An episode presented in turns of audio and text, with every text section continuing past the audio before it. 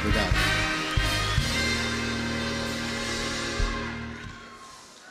Que prazer rever vocês. Ah, Roberto, o prazer é nosso. Hoje vamos falar dele, o rei da Jovem Guarda. E temos certeza de que você, ouvinte, terá tantas emoções quanto nós ao longo do programa. Está começando agora o Essa é Pra Tocar no Rádio.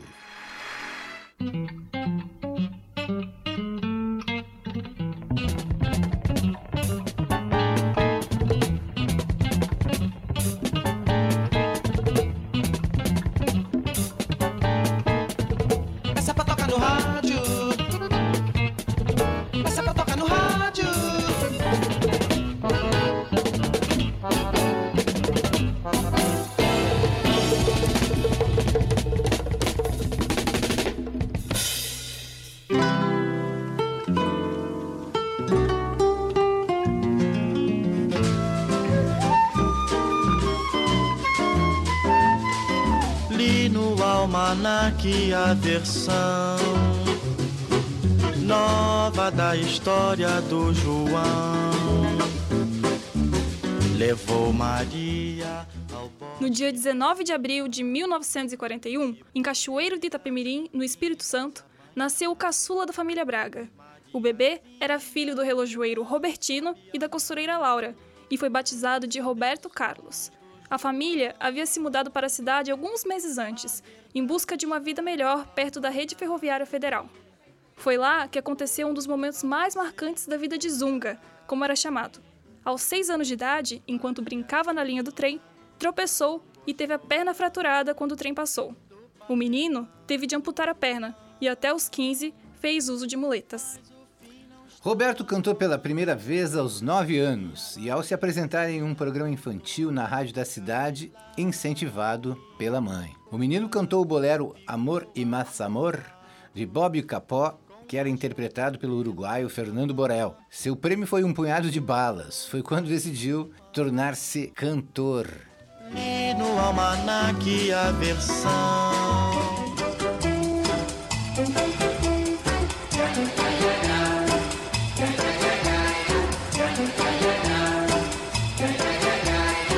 Beija meu amor, seu beijo todo dia eu quero ter.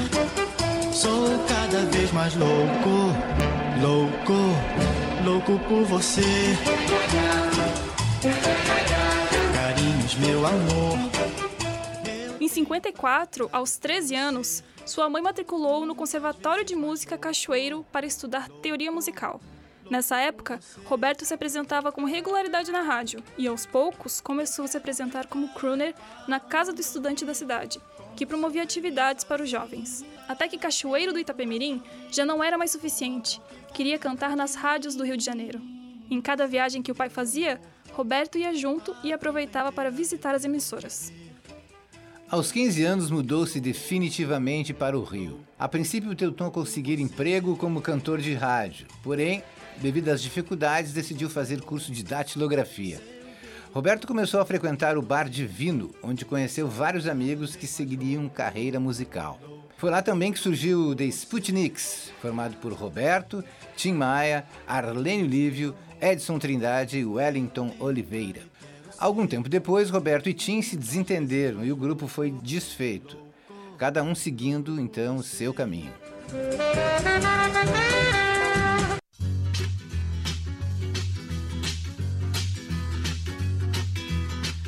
Essa é uma das muitas histórias que acontecem comigo. Primeiro foi Suzy, quando eu tinha lambreta. Depois comprei um carro, parei na contramão. Tudo isso sem contar o tremendo tapa que eu levei com a história do Splish Splash. Mas essa história também é interessante. Mandei meu Cadillac pro mecânico outro dia. Pois há muito tempo um conserto ele pedia. E como vou viver sem um carango pra correr meu Cadillac? Bip bip.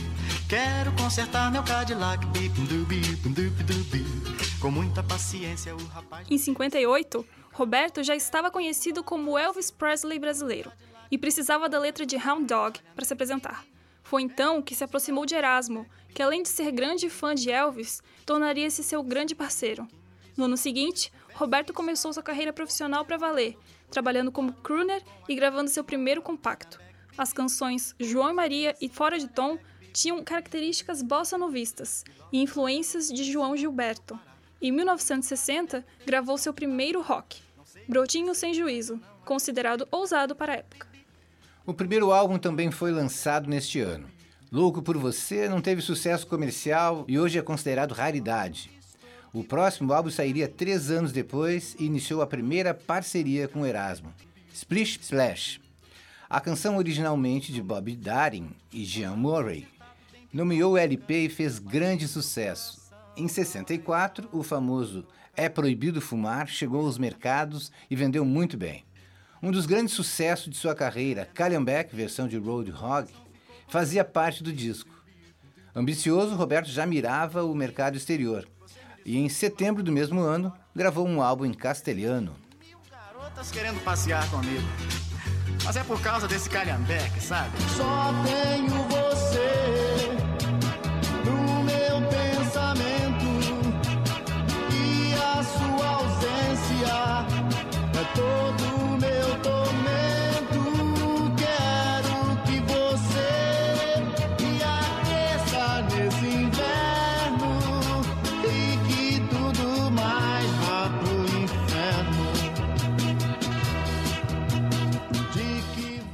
O LP Roberto Carlos Canta para a Juventude foi lançado em 65 e marcou a mudança do cantor para o pop rock.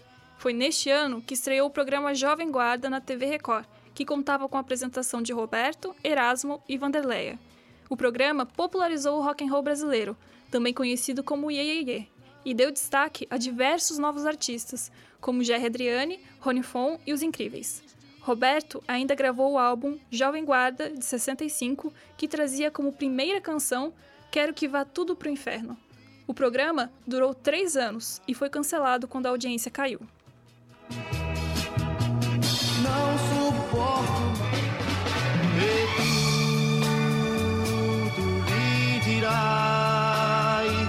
que sei non sei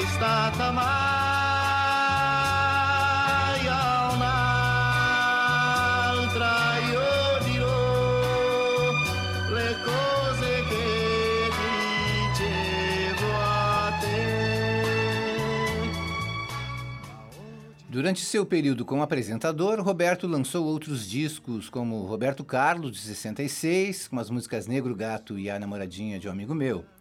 Em 67, gravou seu primeiro filme, chamado Roberto Carlos em Ritmo de Aventura. A trilha sonora produzida pelo artista originou um álbum homônimo, no qual lançou clássicos como Eu Sou Terrível. No ano seguinte, participou do Festival de San Remo e ficou em primeiro lugar cantando Canzone per te, de Sérgio Endrigo.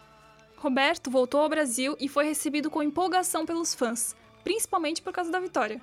Porém, havia uma certa animosidade no meio artístico brasileiro. Surgia na época uma rixa entre o grupo pertencente à Jovem Guarda, que utilizava instrumentos americanos, e os jovens que participavam do fino da bossa, considerados mais intelectuais. Apesar disso, o poeta Augusto de Campos citou Roberto e Erasmo em sua coluna no jornal Folha de São Paulo ao dizer, abre aspas, como excelentes tradutores que são de um estilo internacional de música popular, Roberto e Erasmo souberam degluti-lo e contribuir com algo mais. Fecha aspas.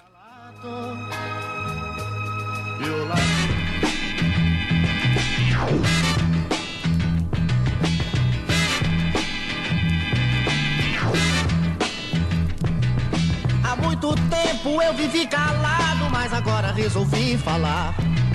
Chegou a hora, tem que ser agora. E com você não posso mais ficar, não vou ficar, não. Au, au, não posso mais ficar, não, não, não. O disco Inimitável, de 68, foi o primeiro a ter uma produção mais trabalhada e um maior investimento da gravadora. Dentre as canções mais marcantes estão as conhecidas Se Você Pensa e Eu Te Amo, Eu Te Amo. Ainda nesse ano, Roberto casa-se com Nice Rossi, cuja união durou 11 anos. Nice já era mãe de Ana Paula, de 3 anos, que desde sempre foi considerada por Roberto como sua filha. Em 69, nasce seu filho Roberto Carlos Braga II, o segundinho. O garoto nasceu com glaucoma congênito e perdeu a visão aos 24 anos. Em 69 foi lançado Roberto Carlos, álbum que trazia inspirações da black music. Roberto pediu a Tim Maia, com quem havia se reconciliado, para compor as músicas. Mais uma vez, foi um sucesso de vendas e o nascimento de clássicos como As Curvas da Estrada de Santos, Não Vou Ficar e O Diamante Cor-de-Rosa. Esta última virou o tema do filme homônimo do cantor.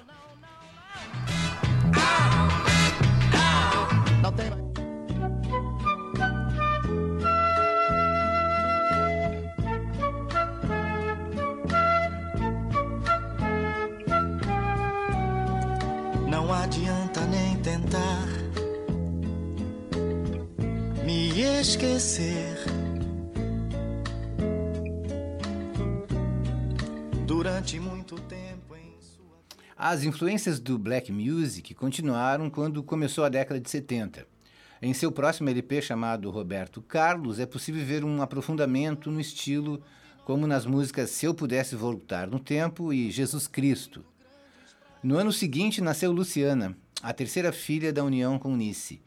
Ainda nesse ano, Roberto lançou seu terceiro filme, Roberto Carlos a 300 km por hora, além de mais um álbum. O disco, também chamado de Roberto Carlos, é um dos mais importantes de sua carreira.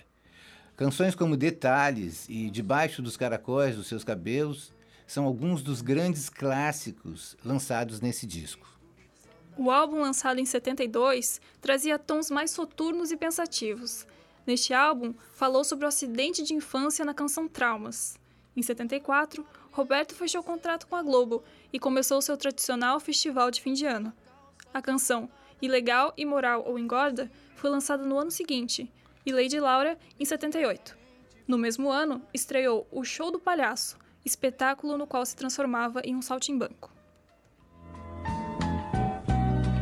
Eu sei que um outro deve estar.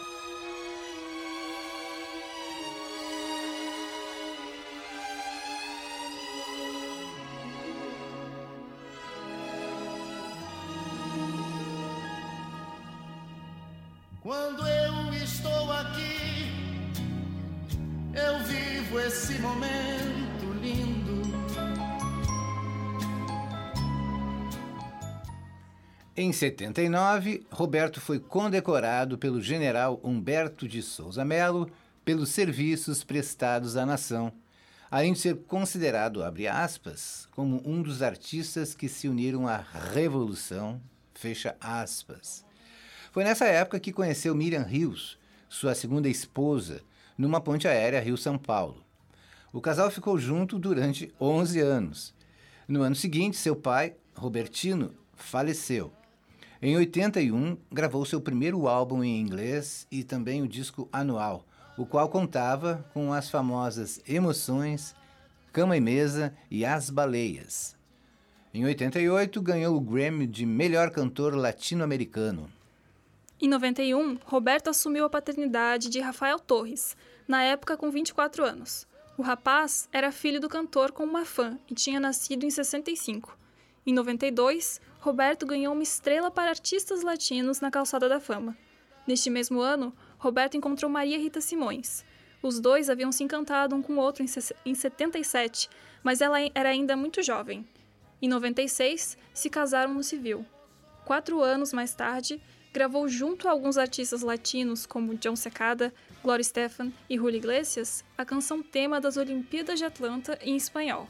Em 97, junto com a esposa Maria Rita, cumprimentou o Papa João Paulo II quando este veio ao Brasil.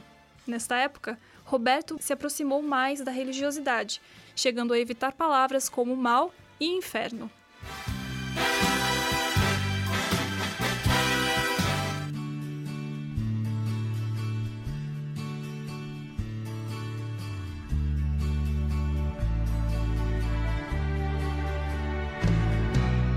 Quando a gente ama alguém verdade, esse amor não se esquece. O tempo passa, tudo passa, mas no peito o amor permanece.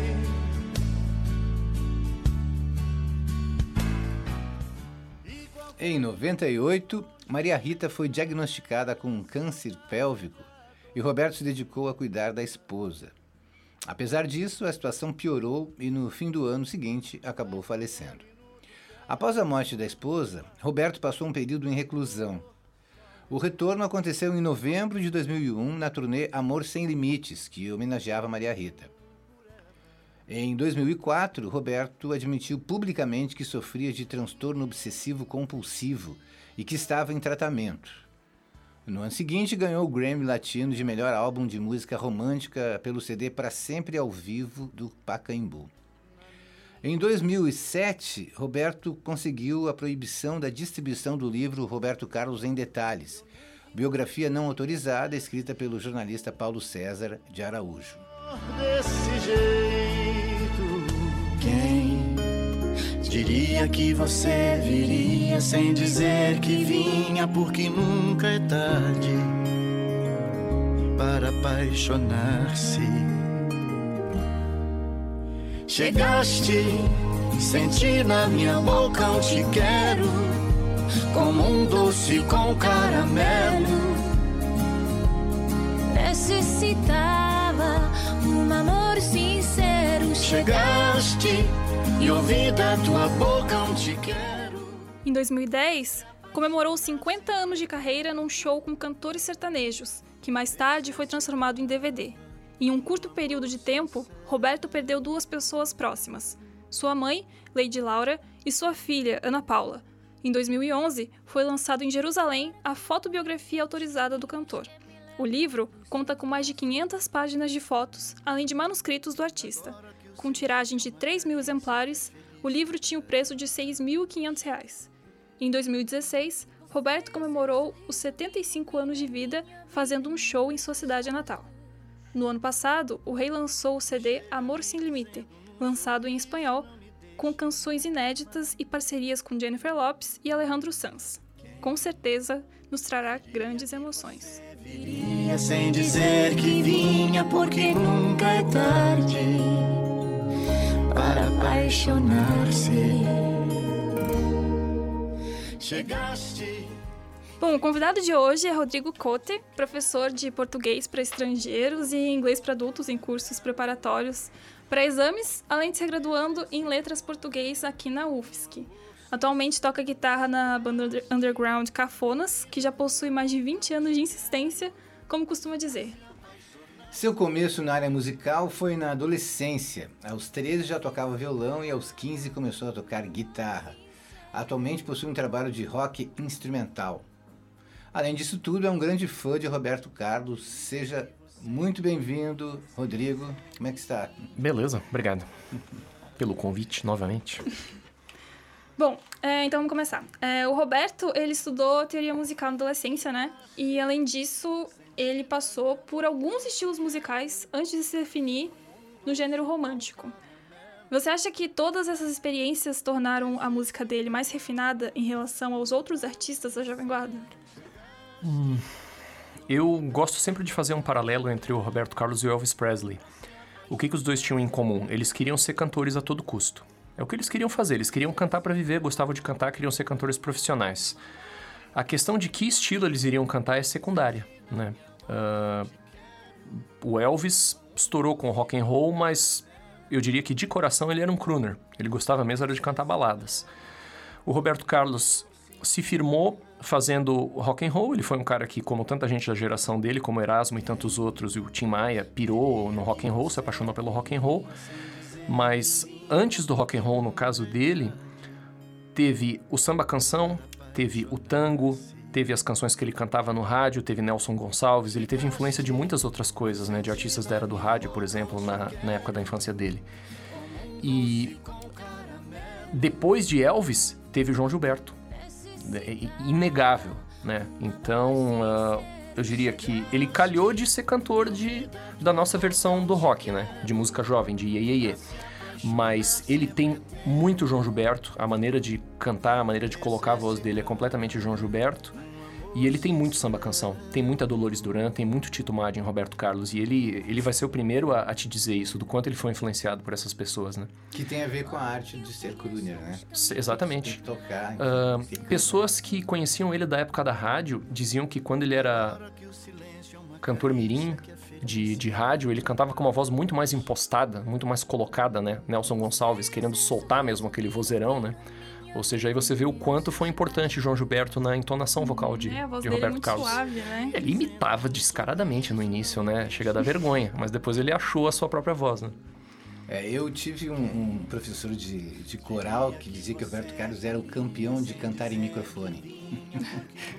era um pouco um, né, fazer uma espécie de elogio e um pouco de crítica, né? Mas enfim, ele era um craque, mesmo. é um craque, né, Roberto Carlos. É, o cantor popular tem que saber fazer isso, né? Tem que saber usar o microfone. É, exatamente. E escuta, Rodrigo, é, é- a gente é evidente, né, quem acompanha a música popular brasileira, que o Roberto Carlos, no início da sua vida como cantor, enfim, ele foi influenciado bastante, assim, por, por o que a gente havia dito, esses gêneros, né? Mas quando ele chegou no Rio de Janeiro, ele encontrou uma galera ali, e pensando principalmente no Tim Maia, é, ele recorreu né, ah, ao Tim Maia com, para pegar um pouco do Tim Maia aquela pegada, enfim, soul music, né, que alguns chamam de black music, né. É, que que a partir dessa, dessa, dessa relação, o que, que tu poderia falar um pouco mais do Roberto? É, porque parece que foi uma, uma, um- um- uma chuva rápida que passou ali na carreira do Roberto Carlos da Soul Music. A fase soul music. Olha, a- o soul, a, a música negra norte-americana, o, o, o soul em particular, e talvez assim a, a, variante mais popular do, do soul, o som da Motown, foi um grande fenômeno pop mundial, né? Foi extremamente influente uh, no mundo inteiro. Uh, como a gente estava discutindo um pouco antes do começo do programa, os próprios Beatles, no segundo álbum deles, eles gravaram muita Motown.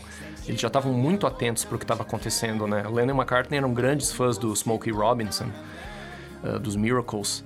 E a- a- o soul foi um fenômeno geracional, foi um fenômeno dos anos 60, né? Um dos, do- um dos maiores fenômenos da, da música pop mundial, sem dúvida, foi a soul music. E se teve alguém que não deixou a peteca cair na música pop nos anos 60 e 70 nos Estados Unidos, foi a música soul.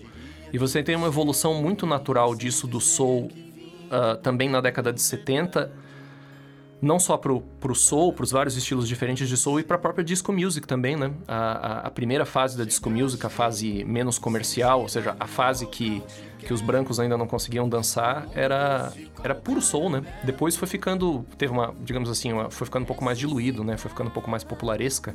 Mas é isso, a música negra lá firme e forte, não deixando a peteca cair, né? E foi também bastante influente. Foi uma outra linguagem do pop que apareceu, né? Porque nós temos várias linguagens do pop.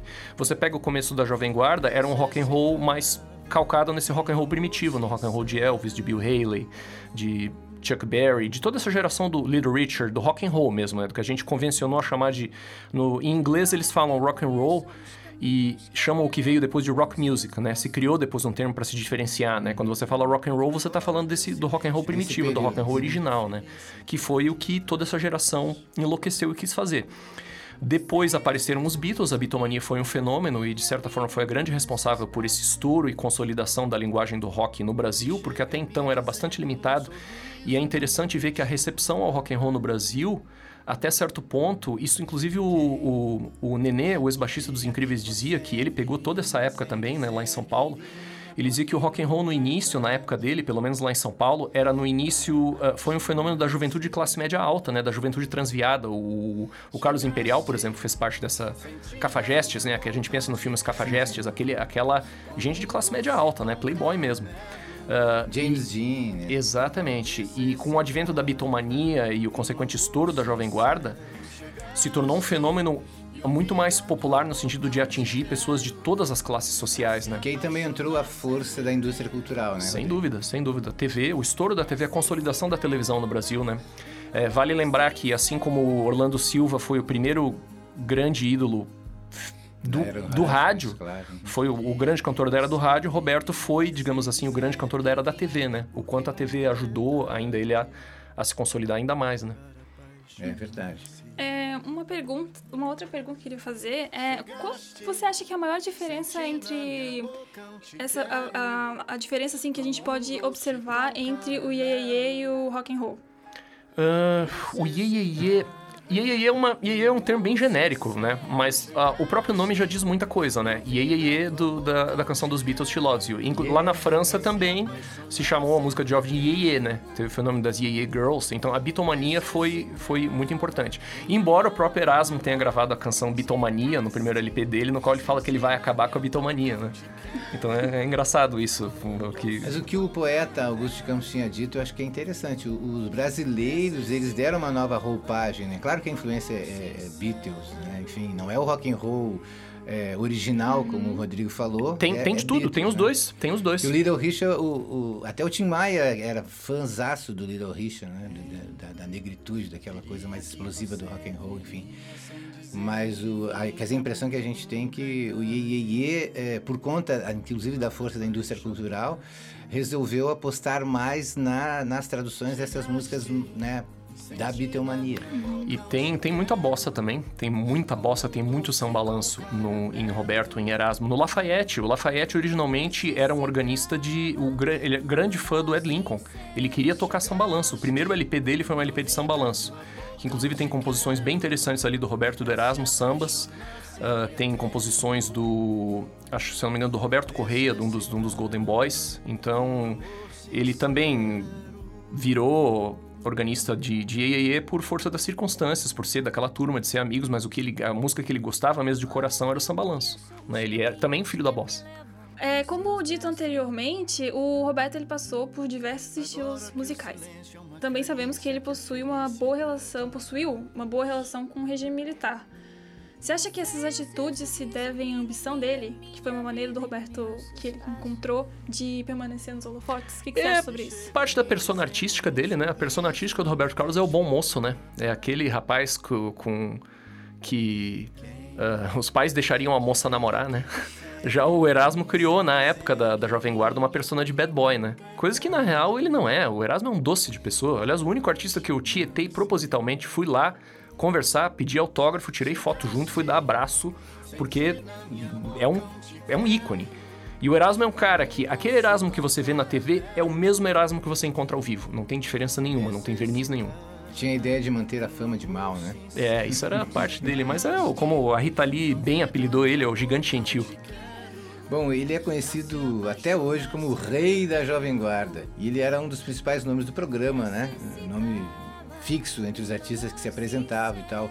Agora, tu podia explicar para os nossos ouvintes por que, que veio essa ideia do rei, né? De onde vem essa história do rei e tu consideras que esse título é merecido? Rei da juventude, né? Rei da Brotolândia. Acho que isso vem muito ainda da cultura do rádio, né? Eu acho que tem muito a ver com o Chacrinha também. O Chacrinha é um cara que foi do rádio para TV também, fez essa transição. E a cultura do rádio tinha muito essas coisas de, de, de, ter que coroar um grande ídolo, né? E de ter as torcidas. Eu acho que é uma decorrência, talvez uma consequência muito natural desse processo, né? De, de, de, de migração do, de linguagens do rádio para a TV, né? Mas é um apelido que pegou, né? Assim como o The King pegou pro Elvis nos Estados Unidos, né? As pessoas Talvez, gostam de chamar é, um, é, o maior é, expoente de o rei de alguma coisa, né? E também tem uma, uma anedota, uma história que se conta de que quando o Roberto Carlos, depois que ele voltou da Inglaterra, ele veio com umas roupas, né? É, inglesas, assim, que se, se assemelhava, coisa meio principesca, meio, é, meio realeza. Que tem a ver com a moda da, da Swing in London, da Carnaby Street, eles tinham as influências da, da moda eduardiana, os babados, as capas, É, era o que tava, era o auge da moda na época, né? Era o que as pessoas usavam. Jimi Hendrix usou capa também, Exatamente. usou, assim, isso, era, isso era da época. Renda, Era, né, Jimi Hendrix. era o Zeitgeist. Era o Zeitgeist, era o espírito dos tempos. Exatamente. Bom, é, uma coisa que a gente não pode negar é que as mulheres tiveram um papel muito importante na vida do Roberto, né? Começando pela mãe, a Lady Laura, passando por suas esposas e indo até as fãs. Ele sempre exaltou a figura feminina. Queria que você comentasse um pouco a respeito dessa característica, né? Porque. E também tem a- aquela questão da tradição de entregar rosa, que vem com carinho com as fãs, enfim. Hum. Bom. Ah, eu, eu tô do lado dele, né, cara? Homem é uma coisa horrível, né? Vamos combinar. Mulher é muito mais legal, né? Mulheres são bem mais legais, ponto. É bem mais interessante, né? Não deixamos assim. Não, mas é. Eu acho É que ele. romântico também, É né? romântico. E é, é um tipo de romantismo, né? É um romantismo. Eu não, eu não Apesar consigo. das velhas, né? Ah, Como é que é aquela Apesar do, do velho tênis da calça Da calça desbotada, ainda chama de querida namorada. É, leva flores. Mas Eu não falou lembro muito quem da, foi. Da persona dele, isso também tem muito É, eu não lembro agora quem. Eu, tô te- eu, eu não vou conseguir me lembrar agora o nome, quem foi que falou isso, mas assim, definindo cantores, ah, cantores brasileiros, cantando, definindo o Chico, o, o Roberto e o que que. Eu não lembro agora quem foi, quem era o outro compositor, mas assim, o, o- como cada um tratava essa Sim, temática é. do amor e do romance e o Chico com aquela famosa capacidade dele de, de, de criar um personagem, né, um eu lírico feminino e, e fazer a canção desse jeito, de se colocar no papel da mulher e a mulher ouvir e se identificar com isso, que é uma coisa impressionante, esse recurso literário que ele tem.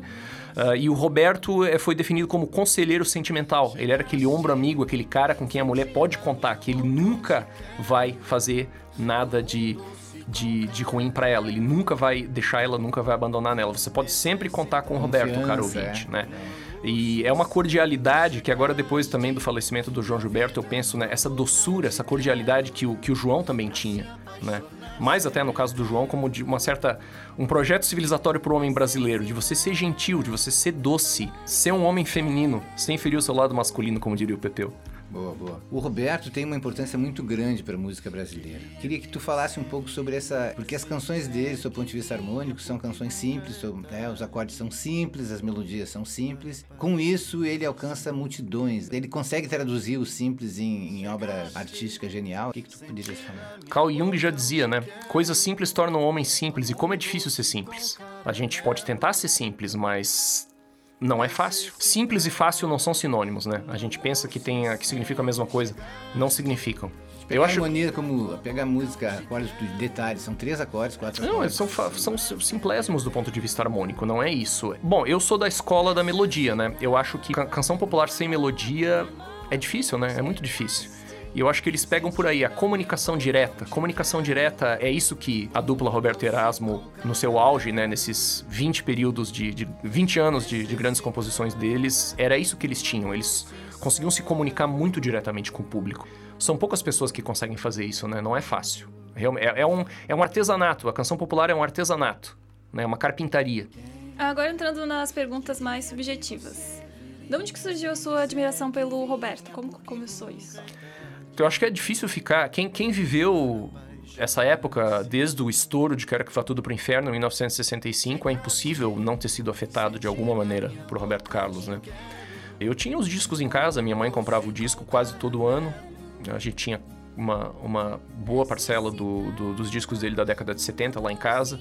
Eu escutava, é, ela disse que eu pedia pra ouvir, deitava no sofá, ficava escutando. Eu tenho essas memórias do- dos especiais. Eu lembrava que era legal, que era aquela figura, assim. Ele tinha uma imagem muito forte também. Eu lembro do microfone, aquele micro, ele, o jeito dele de segurar o microfone. A primeira vez que eu fiquei na frente de um microfone, eu, eu pensei, eu quero ser o Roberto Carlos, eu quero segurar o microfone como ele. Porque era isso, a única referência que eu tinha naquela idade de microfone. Engraçado que a gente tá falando do microfone de novo, né? É, do cantor e o microfone. Era aquela imagem icônica do Roberto Carlos segurando o microfone, né? Que foi uma imagem que foi se esmaecendo também, né? Ele virou uma caricatura daquela imagem, né? Você vê os vídeos antigos do Roberto Carlos, ele tinha um tremendo carisma. Tinha. Ele tinha uma tremenda... Style. É impressionante, cara. É- é- você olha assim, era outra pessoa, cara. Olha só que, que tremenda imagem que ele tinha. Ele, ele tinha uma aura, cara. Né? Não é muito louco isso? É, eu chamo, é o, é o famoso verniz de palco, né? É aquela pessoa que quando sobe no palco vira um gigante, né? É impressionante, é interessante isso, né? Mas isso tem tá muito relacionado com a fama, com o sucesso e com o que a indústria cultural Claro, faz com o claro, artista, sem né? dúvida, na é, década de 80, é. 90, como tu disseste, a gente... Olha, eu sou também de uma família, vamos pensar assim, crente em Roberto Carlos. A minha Hum. mãe assistia todos os especiais, mas E foi, foi caindo muito a qualidade. Não, a minha mãe, é muito louco isso, a minha mãe foi desanimando, cara. Nessa turnê de 2001, acho que foi inclusive foi a turnê do acústico, inclusive. Então pode ter sido 2000, eu não me lembro agora exatamente. Eu comprei, eu fui assistir o show, levei a minha mãe junto. Eu, nossa, eu pensei que a gente ia viver grandes emoções assim. A minha mãe ficou com uma certa vergonha alheia, cara. Ela falou assim: Nossa. Pô, eu ach... nossa, eu achei que fosse me dar uma coisa assim. Até me deu um até me deu um pouquinho do arrepio quando ele começou a cantar, mas depois ele, ah, ele é tão sem graça, ele não é. Ou seja, a minha mãe também tinha aquela imagem da ficou na memória dela, o Roberto da década de 70. Fica, tipo, Então, ah, não foi só eu, foi to- um monte de gente teve essa impressão, né? Bom, Rodrigo, a gente está chegando mais para o final do, do, nosso programa, tá? E a gente sempre gosta de, de perguntar para os convidados a sua apreciação afetiva sobre o compositor em tela, assim. Então fala um pouco do que que tu gosta, que música que te marcou, te marca ainda, qual é a canção que tu destacarias? É, filmes, livros sobre a obra, a vida do rei Roberto Carlos. Seria Como Começar, né? Muitos. Fazer o Como Começar, né, com o Roberto Carlos. Bom, eu gosto sempre de separar, assim. Vamos pensar Roberto Carlos dos anos 60 e Roberto Carlos dos anos 70, né? Que é o que é, o, é o filé da carreira dele, tá aí, né? Que é quando a, a produção dele tinha um, um, alto, um alto padrão de qualidade.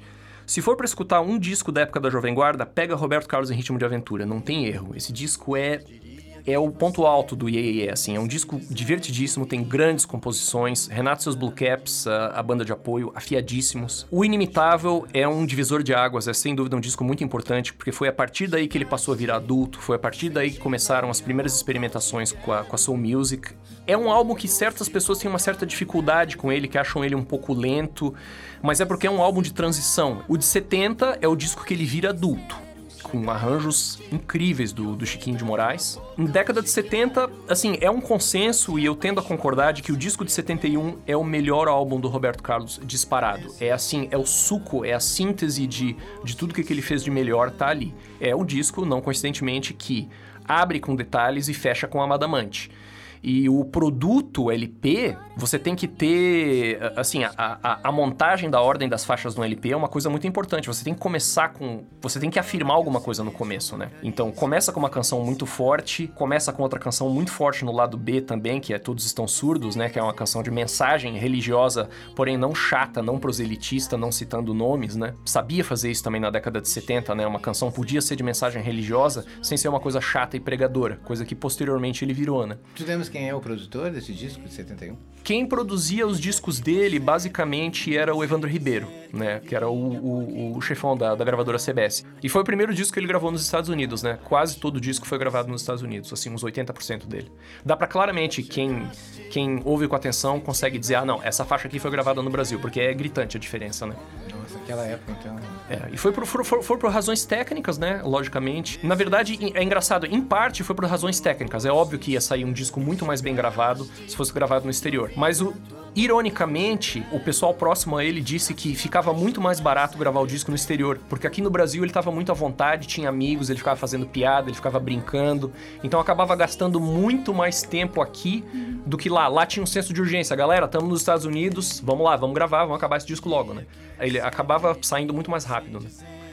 Então, ritmo de. para começar, em ritmo de aventura, disco de 71, e tenho quase certeza que deve ter playlists no, no, nos programas de streaming, no Spotify, por exemplo. Com certeza deve ter ali umas playlists Roberto Carlos Soul, Roberto Carlos anos 70, uh, This is Roberto Carlos, que vão ter só o filé ali. Mas ficando com a, a produção dele da época do, do Iê, da época do, dos anos 60 e da década de 70, não tem erro. Não tem erro. A e coisa a, só começa a, tua, a degringolar Rodrigo? nos anos 80. Uma, uma canção. Não, aquela que tu pega o violão, ah, agora eu vou tocar um Roberto. Primeira. Cara, sabe que uma das minhas, uma das minhas preferidas, uma assim, uma das que sempre me pegou assim pela, pela, pela emoção, não é tão óbvia. Claro que eu adoro detalhes, uh, mas eu acho que se eu for pela quantidade de vezes que eu escutei essas músicas e que eu, que eu tenho prazer de tocá-las no violão e cantar, são Quando,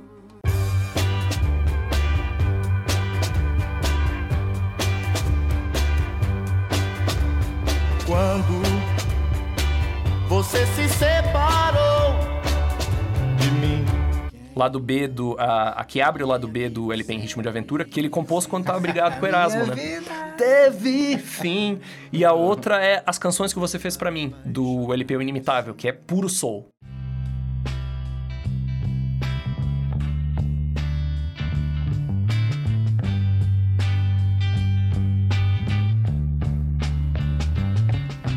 Hoje eu ouço as canções que você fez pra mim.